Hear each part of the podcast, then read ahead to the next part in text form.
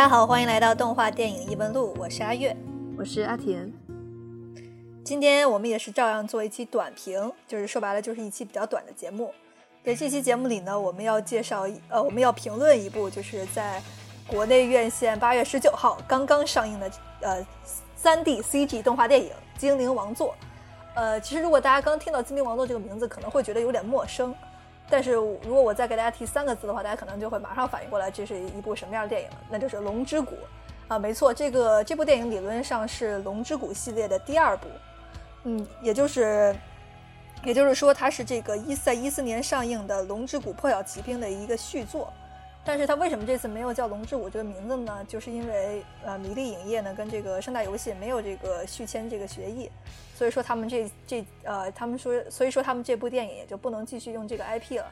啊，他们也都去掉了这三个字。同时，我们也可以看到很多这个主角的名字也发生了一些改动，呃，这都是因为他们这个 IP 没有办法继续用了这一个原因，呃，但是就是抛开这些不讲呢，我们的导演，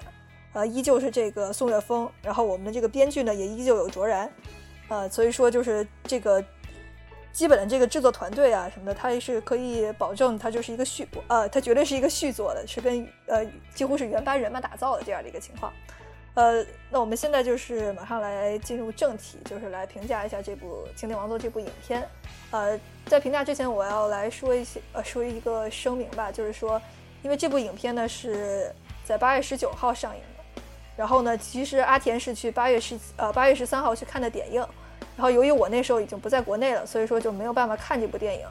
呃，所以说这个这期节目呢，主要是由我向阿田提一些问题这样的一个形式来进行的。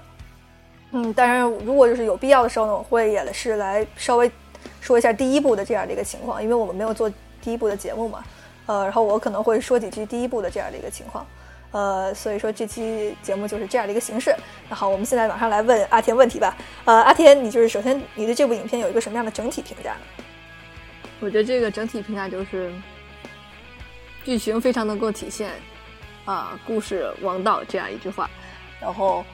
它的剧情非常的有非常充沛的感情，然后整个感情线非常的流畅，但是它的动作戏呢，还有各种本身它这个动作的演出呢，都是非常的。嗯，需要提高的。嗯，呃，我再问一下，就是音乐和配音你怎么看呢？这次，我觉得这次的音乐，我觉得嗯，就是跟感情配合的实际上还不错。然后，嗯，我对于它的音效有些不太满意。嗯哼。然后，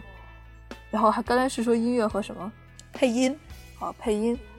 配音的话，我觉得还是挺好的，就是没有没有出戏的感觉，就是还是跟。就是我觉得跟它的剧情也能搭配上吧，就是相辅相成的，都很好，就是一个正常发挥，对吧？对，嗯，好，那好，那就是那我现在就是来具体问一下你有有关剧情的问题了。呃，首先你就是能给我们简介一下这次的剧情吗？然后，由于我这个我意识到我这个自己的概括能力太渣了，所以我就是来借用一下这个豆瓣的剧情简介。人类少年小鱼受邀前往遥远神秘的精灵王国，参加精灵女王的婚礼。借此机会，他终于可以见到阔别已久的精灵女友莉亚。黑暗精灵邪大军突然闯入，胁迫女王交出传说中掌握生命呃掌握精灵命脉、拥有至高力量的生命宝玉。在遭到反抗后，黑暗精灵强行抢走了女王，精灵王国陷入惶恐。被卷入纷争的小鱼为了保护莉亚。毅然同精灵们一起踏上了营救女王的冒险，可他没有想到的是，这次的旅途不仅充满危险，还将是对他以及他们间爱情的巨大考验。嗯，好，呃，那就是说，针对这次剧情的话，你觉得，呃，你觉得情感上就是说，他有一个什么样的表，有一个他，你觉得他情感线上是一个，你刚才不是说很流畅吗？你觉得他就是一个，他是做了一个什么样的表达，让你觉得很流畅？然后就是。他这个，你觉得他这个故事就讲了，给我们讲了一个什么道理？就是你就从情感和道理这方面两方面给我们两个分析一下。对，嗯，我觉得情感这个事情挺神奇的，但我觉得我我我对于就是这个他为什么能体现出来，嗯，这样的这个情感呢？我也觉得有可能我的理解没有那么深刻吧。我觉得他为什么就是相比就是一些其他的一些国产电影，比如说嗯《大鱼海棠》啊，对吧？他的情感为什么会稍微充沛一点呢？就是主要就是在于，嗯，他的嗯，他的人物你可以说说，因为他人物是有性格的，就是说他的第一开始人物是有剧情的背景塑造的，就是说我对于他们俩的关系是有基本认知的，然后在这样的情况下，就是就是我能有一些感觉到，就是这是两个真实存在的人物，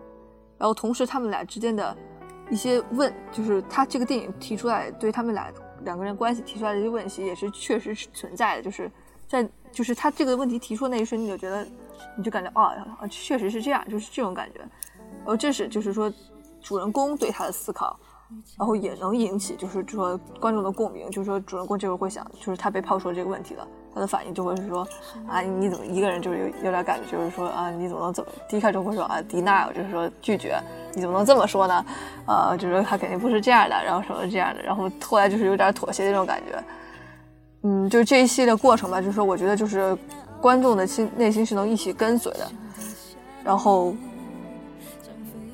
最后他他最后在情感爆发的时候，就是给这个问题一个答案的时候，就是说也是有一些相对合理的解释，所以我就觉得这是他为什么能体现出来这个非常流畅剧情的关键。所以说，就是你觉得他这个情感表达，就是可能就是说，比方说比大鱼强一点的原因，就是说，比方说有可能大鱼是因为他。节奏特别的快，然后他没有给主角那么多去，呃，思考这个感情，去进行挣扎的时间，然后主角就直接做出了决定，所以让大家感觉非常的奇怪，对吧？这就为什么他表情上，呃，表现上缺失的一个一个部分。然后在《精灵王座》里面，他可能就是更多的有这种情感上的挣扎，对吧？就是这个意思，对吧？对，因为我觉得《大鱼海棠》你可以基本说是他对情感没有描写，我觉得，哦。就是因为我话也是一种描写，对，因为我们总是有一种有一种想法，就是说，嗯，中国人的话，他不应该那么外露自己的表情，他不会说出来，对吧？嗯，就是我，但我觉得这个事情不说出来，他的表情和他一些寂寞的时候，他一些状态，就是他的一些做的一些事情，比如说，他就会在那儿一直坐，然后一直坐着，然后就不想干任何事情，就是这样一个动作，我觉得也能是宣告他的一个心情，也能宣告他的一个反应。然而，我就觉得这个《大鱼海棠》里头，他就是，嗯，他没有台词的情况下，他也没有非常，他就一些比较套路式的一些表达吧。你可以想，就是他的，他没有表现出来就是他这个时候该有的心情，然后以及他的他的台词呢，也没有给我们一个非常合理的逻辑上的一些解释吧。所以就是使我们觉得整个感情比较突兀。因为我就说了，他主要要提出那个问题，也确实能在使那观众在那一刻觉得。啊，这就是这个问题，我我也是这么想的，就这样，他就是不太能引起共鸣，整个电影。就海海棠不太对，我说的是大鱼海棠，对。嗯，其实我觉得就是有一点就是特别重要，就是说你这个故事，其实我觉得《精灵王座》其实很神奇，就是因为刚才我们介绍这个故事嘛，这个故事其实里面有一个片段，就是呃，其实大家看了预告片就就能看到这个片段，就是小鱼就是男主角和这个莉亚这个女主角呢，他们两个人就是互相射箭的这样的一个镜头。然后就是互相又中箭了这样的一个镜头，对，就是这样的一个镜头。然后在这个镜头里面，我觉得就是，呃，很明显的就是，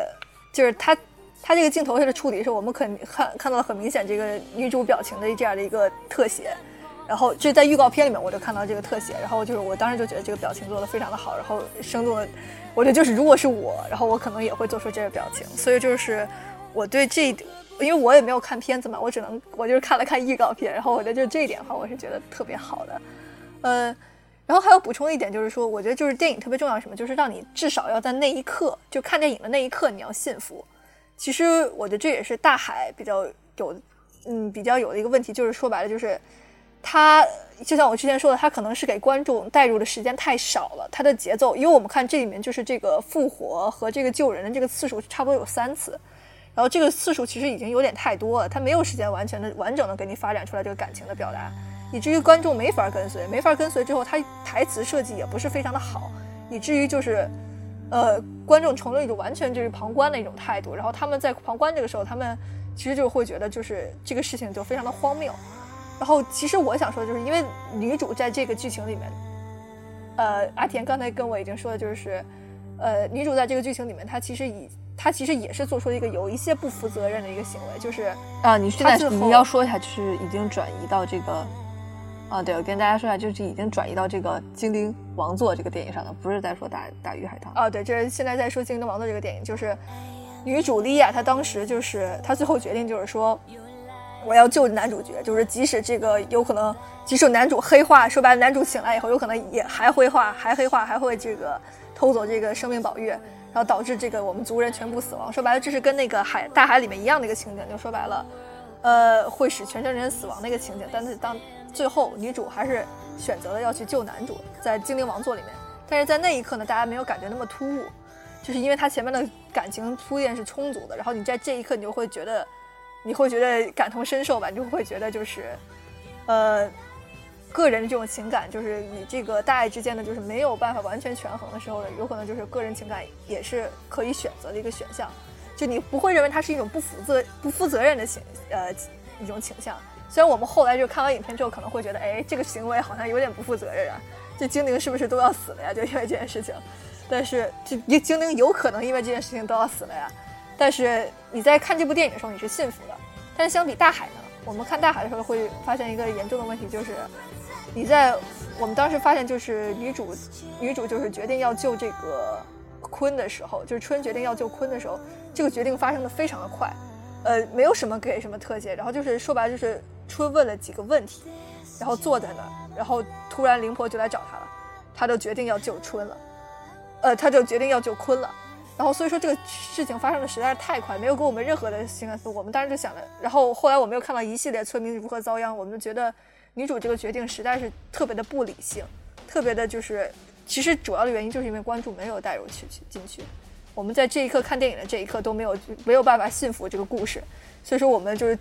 观后的体验的话，就是就甚至会更糟糕。对我觉得就是这样的一个问题，嗯。那好，就是阿典，你对这个剧情上还有什么？就是这个，因为我们刚才说的是情感嘛，你对这个道理，他讲了一个什么样的这个故事，有没有给我们生发什么升？有没有什么升华？有没有什么这个道理上的这样的一个讲述呢？你觉得？这个故事实际上它是本身是没有什么道理的。就我的意思是说，它就是，呃，你我是说，它这个电影是有一个主题的，但是你不能说是有一个道理。就是我的意思说。就是说，比如说，你可以说《玩具总动员》它是有个主题的，但是它不是嗯教大家一个道理，对吧？嗯哼，嗯，那这它的主题是什么呢？我觉得它的主题就是很简单的，就是说爱情。然后他就从这次主要是我觉得他说的爱情的两个方面吧，一个就是说那个，嗯，我觉得从这个剧情简介中大家也可以看出来，就是说，嗯。嗯，就是小鱼和那个莉亚之间出现爱情之间出现的嫌隙，然后这个嫌隙呢，主要是有两个方面产生的，一个方面就是说那个，呃，大爱小爱之间的矛盾，就是说莉亚作为一个精灵，她要守，嗯，她要守护这个生命宝玉，要履行她这个精灵的职责，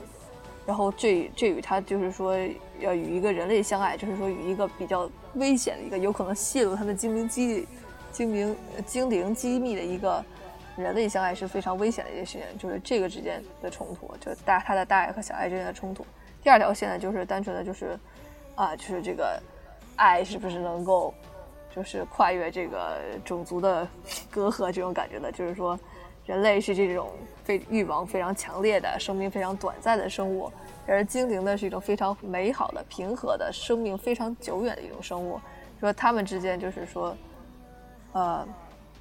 是，就是说，如果是不是能，就是说，产生一种比较持久的爱情吧？因为就是说，对于精灵来说，就是人类只是一瞬间，然后用他们，呃，里头一句话就是说嘛，就是说，昙花怎么能爱上一棵参天大树呢？他的意思就是说，嗯，这个爱情就是在这个本身他们之间的差异面前是非常的荒诞以及嗯无理取闹的这种感觉，所以就是，嗯，就是从这两两点出发吧。然后我觉得这个电影本身呢，也就是给给出了一个，呃，对。然后我觉得如果还有就是爱情的这两方面吧，然后还要说第三点，就是说或者是说这个电影它本身，你可以说它，如果你就是说要问导演吧，有可能他就会说啊，这就是这一方面讲的吧。就是说第三点就是说啊，爱要学会放手，就是就是第三点，就是因为我在就是说之前说的就是人类和精灵是有差异的嘛。然后，所以这里头呢，小像小鱼也是受到了这个黑暗精灵的蛊惑，就是说想要通过一些嗯不太好的手段，然后让莉亚一直留在自己的身边，这样。但他后来就是说，通过就是嗯通过一些沟通吧，或者说呃他也没有就是有点像自我成长这样的感觉，然后最终他就是只就是懂得了学会放手吧，就是意思感觉就是说，嗯嗯，要舍得离开吧，就是说让那个让别人看着他，别人就是看着你爱的人幸福，才是你自己的幸福，这样一个非常通俗的一个道理。对，就是这样。好，就是说白了，就不要让爱变成一种执念，就是这种感觉，对吧？对，呃，对。然后我补充一点，就是其实，其实我觉得比较神奇的就是，嗯，前一部就是上一部呢和这一部续作呢，都是出现了这种主角男女主角其中之一死亡，然后另外一位男女主角就是呃进行这个复活行为的这样的一个剧情。第一部里面呢是这个呃莉亚，就是这个女主莉亚，就是为了救男主。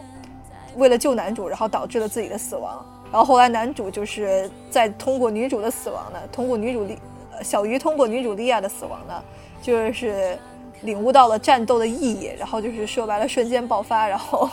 呃，在其他伙伴的协同下干掉了这个呃，干掉了这个 boss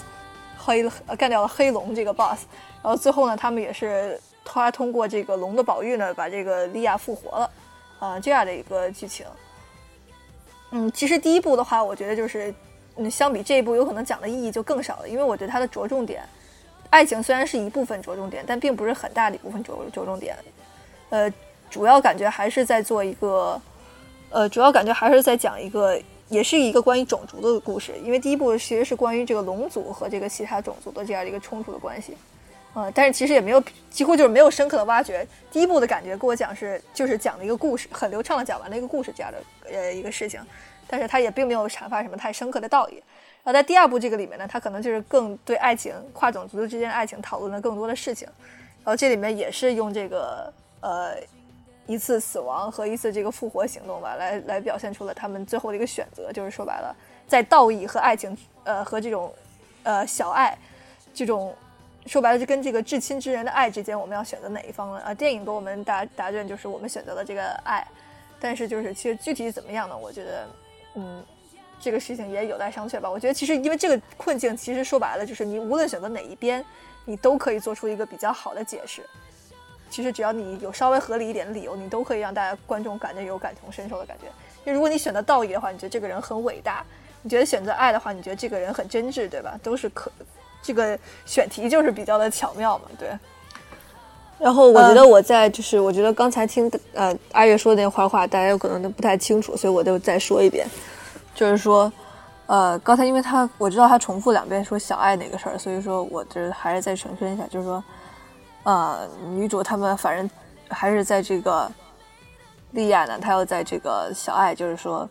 是与这个人类相爱呢，还是说履行她精灵的职责？这样的大爱之间做出选择，然后他最终还是呃说了一句话，就是说，如果说我为了履行我的职责，我连我爱的人都不能救的话，那我为什么要履行这样的职责？就是他就是给了这样一句话，然后来就是给出了我们一个答案，意思就是说，所有。就是不能实现小爱的大爱都是非正义的，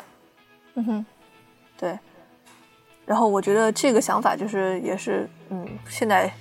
比较普遍的一个想法，你可以想有时候，所以说呃也很多日漫中也都出现过吧。所以说我觉得这个也是为什么他会和大鱼区分开的一个点，就是因为他这个理由确实是比较相对比较令人信服的。否则，如果我觉得就算就算他之前有非更那么好的感情铺垫，他在这一刻又说出来了什么，又说什么啊，小鱼我特别爱你，然后就是说，我就感觉我干嘛要我干嘛要管精灵职责？他如果说又说出来这样的台词的话，那就完了，你知道，这肯定是观众也是一秒钟出戏，就会觉得这个爱情特别的狗血。说白了就是说，你就是台词上的一个处理，或者说你给一个理由的这样的一个处理的话。会让你这个对这个幸福程度发生很大的改变，对吧？对对，因为实际上我觉得大家就是要做到，就是写编剧的人，就是真的要做到设身处地的去想这件事情，就是我们到底为什么会，哦，就是会把我们的小爱衡量超过我们的大爱？因为实际上很很明显，就是莉亚在这个呃这个故事的推进过程中，第一开始一直是遵守他这个履行他这个呃精灵的义务，他甚至都拒绝了和小。小就是小鱼一直都在呃在一起这样的一个承诺，嗯，他的意思就是说我就是说我作为一个精灵，我为了我的义务，我可以时时刻抛弃你，就是这种感觉的。然后我觉得他的这个，所以说他第一开始实际上就是选择大一点。我觉得这是一个非常嗯，这是一个非常怎么说呢？正常正常的想法，就是就说我们第一感觉就是说我肯定是要为了我这个种族嘛，或者我我肯定要为了牺牲我自己的利益，对吧？我去为了我这个种族的好，或者说嗯。在他们那个世界观里头，有可能是他为了他们那个世界的好，对吧？就是很正常的。然后，但是后来你就会觉得这些事情，嗯，越来越变得不对。然后就是我们我们在想，我们可以思考，就是莉亚她在那，就是她在最后选择小爱的那一刻，她真正思考的还是，就是说，在呃选择小爱那一刻思考的还是就是说，我觉得这个大已经不重要的原因，就是说它不能弥补我这个它。他就是有已经变得有些非正义化，他已经不能就是说，在他在我心中的位置已经降低了。实际上并不是因，并不是因为我的小爱的力量太强大了，而是因为我大爱大爱在我心中的呃，就是这个重要地位降低了这件事情。那好，呃，那好，我觉得我们剧情就暂时说到这儿吧。然后我们现在来说一下画面。然后阿天，你刚才也是提到，就是你觉得这次画面动作做的并不是非常好，对吧？你觉得具体哪里不太让你满意呢？我觉得。第一点就是说它的速度比较快，嗯哼，整个速度都比较快。其次，我觉得它的动作普遍有一些，有时候有些问题就是没有没有压感、打击感吗？你是说？我不是说，我不是说动作戏的时候，我就说平常，就是说，比如说人在走路啊，或者是说这个呃互相触碰啊，这个时候就是它的就是这个压力，就是你这个手的变形啊，肉体的变形啊，这个感觉都是比较小的。啊，我懂你意思，就是说白了就是轻飘飘的，觉得人走路像轻飘飘的，然后手没有触感，对吧？就这种感觉。他虽然还他那个感觉还好，但是有一点这种感觉。嗯哼，就是说，所以说他的，我觉得他就应该在，就是说夸张一些，这样，就是说这个他的那个也不是夸张些，就是说在拟实一些吧，就是他在那个人互相触碰的时候，你那个模拟这种压感的时候，那动作戏上你就是之前你也说的，就是特别快。这里特别快，就是说白了就是呃，啊，我不是说动作戏特别快，我是说他所有的动作都很快，是吗？就是整个电影，就是他所有的动作都很快，是吗？对。然后我这里我要提的一点就是，这一次第二部呢，相比第一部呢，它是有一个呃技术的这样的一个改变，就是这次这里面所有的应该是所有的镜头都用了动捕，就是动作捕捉这样的一个技术啊。动作捕捉是什么？我我也不用跟大家说了。那第一部的时候其实是并没有用这样的一个技术的。呃，所以说就是，嗯，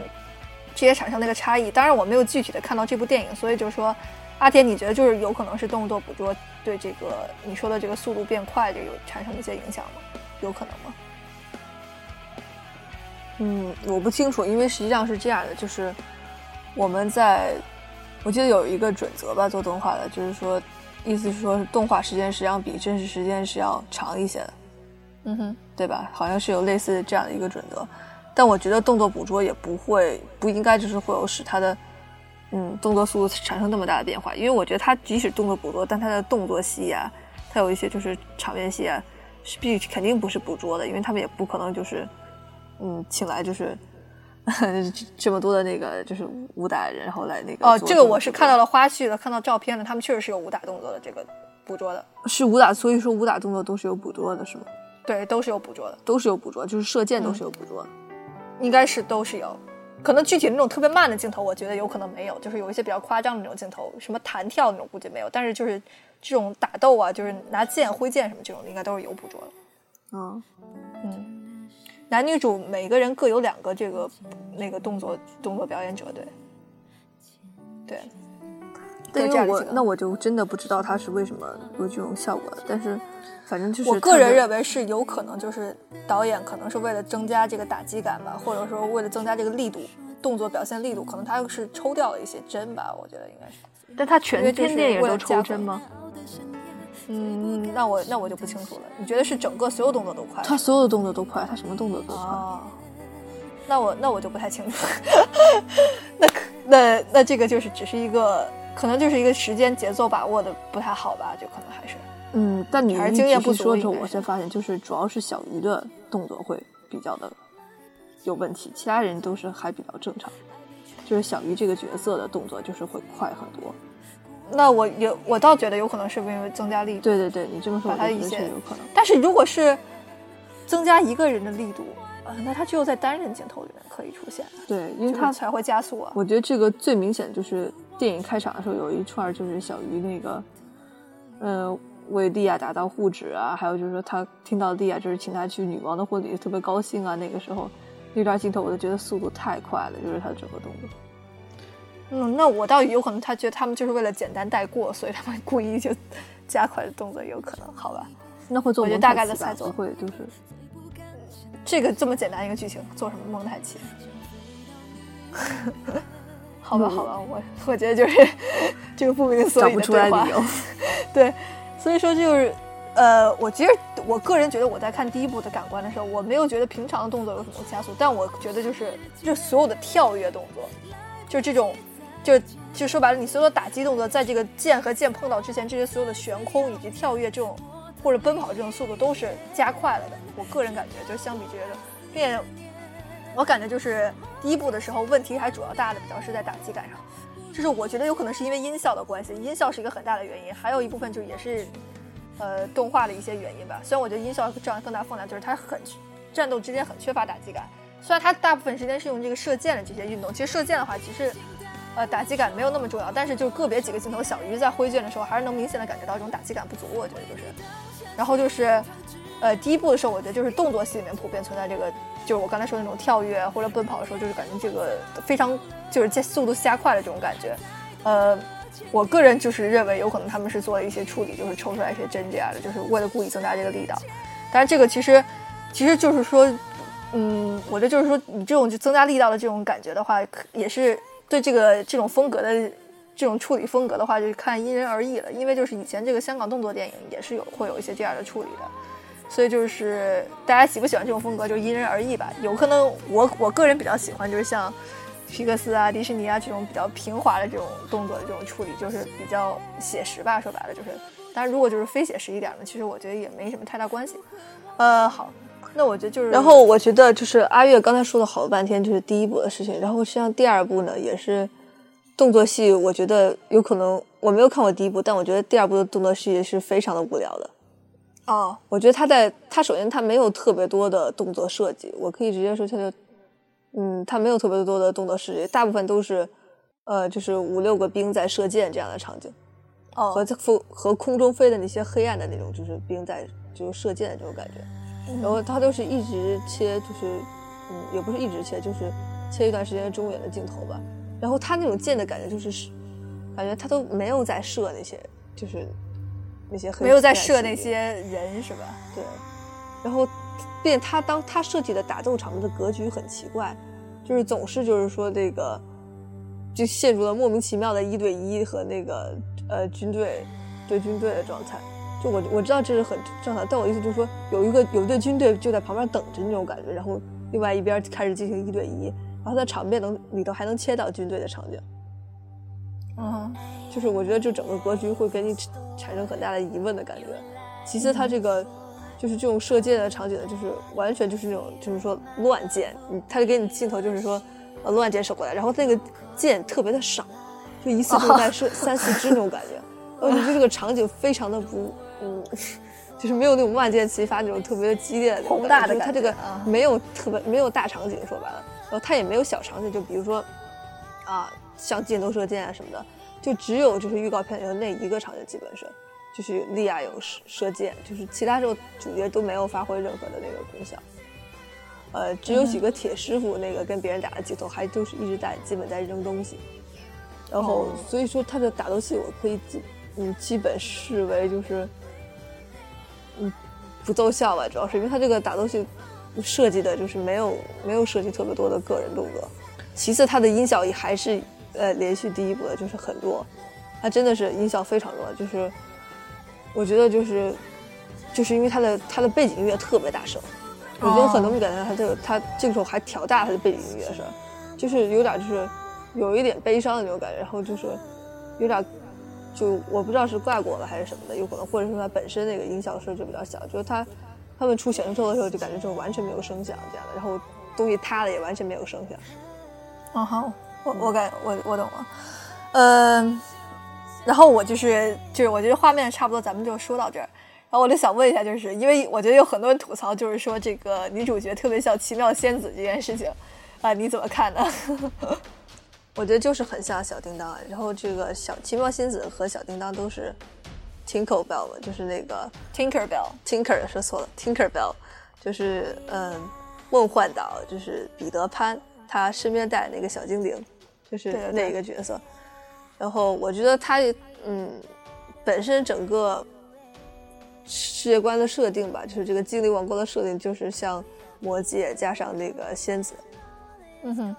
嗯，我不知道大家有没有看过迪士尼仙子系列，就是大概这个仙子系列的主题的就是说，有一棵呃有一棵精灵树这样的，还有呃，然后大家一堆各种各样的精灵都住在这个精灵树里头，然后他们掌握着世间万物的这个自然规律，自然规律这样的一个故事剧情吧。然后同时有一个鸽子妈妈，然后它的羽毛呃是可以制成精灵粉，然后这些使这些精灵可以飞翔，差不多就是这样的一个呃世界设定。然后魔界就是大家也都知道，就是里头精精灵是怎么样护，戒小队。对对对。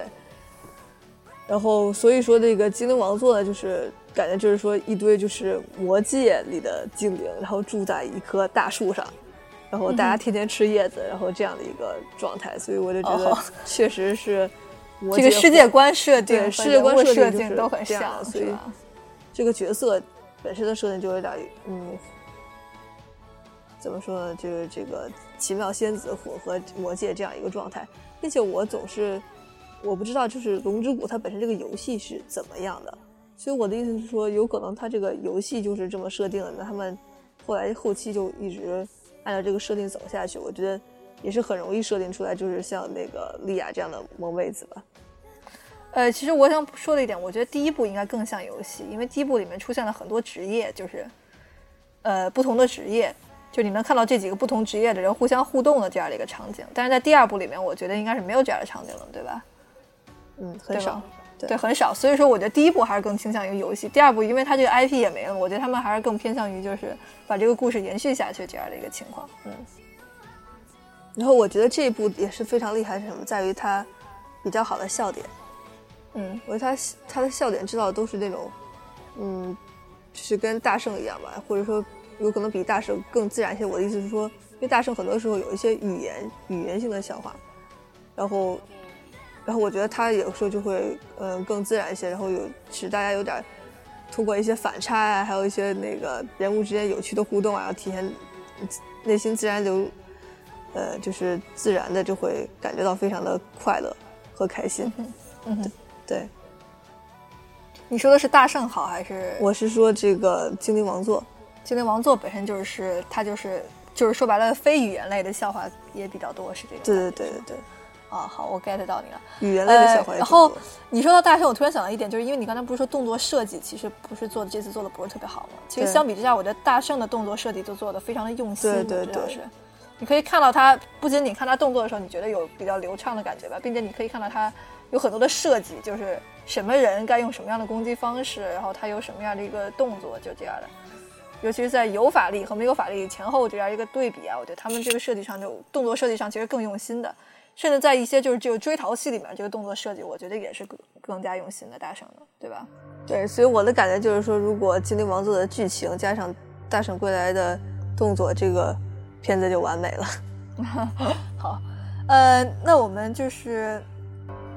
我觉得就差不多动画剧情就咱们就说到这儿，然后咱们最后说一下这个呃音乐配音，还有对我其实我挺想说说配音的。啊阿天，你们首先是你刚才音乐其实已经你觉得是说的差不多了是吗？我刚才音乐配音已经都是大概不是说了一下吗？嗯，对啊。你还想再补充一些信息吗？我觉得我我直接看电影的话，并没有特别大的反应吧，对这两个点。啊，好，呃，其实我想说的就是，因为我特别想吐槽一下第一部的配音，第一部的配音就是让我有一种，第一部的配音其实有很多，也是有很多这个明星加盟嘛。这次第二，呃，这次这个第二部《精灵王座》，其实它是也是有挺多明星的，对吧？而且它好像它这次好像没有特别多的明星，没有特别多的明星，没有特别多明星，对。但第一部其实是有可能就是他们这个算是一个联合制作吧，他们请了挺多的明星的，有这个徐娇，有胡歌，还有景甜，就是第一部的时候，呃，其中我我对胡歌的配音还是非常满意的，然后这个徐娇的配音呢，就是让我非常的，因为徐娇配的是女主角莉亚，然后她她的配音其实让我非常的出戏，就是对，真的是非常的出戏，就是她这个台词台词功力真的是不行，所以说当时我就是每次听到女主说话都觉得非常的尴尬，然后还有就是其中有几个人，其中有的时候那个魔术魔魔那个魔术师。那个魔法师不叫魔术师，那个魔法师，还有那个，呃，还有那个给老爹配音的那个，不是老爹，给那个佣兵，给那个佣兵配音的人，我觉得这一次在《精灵王座》里面也出现了这个角色，给佣兵配音的那个人呢，就是也是让我非常常出戏，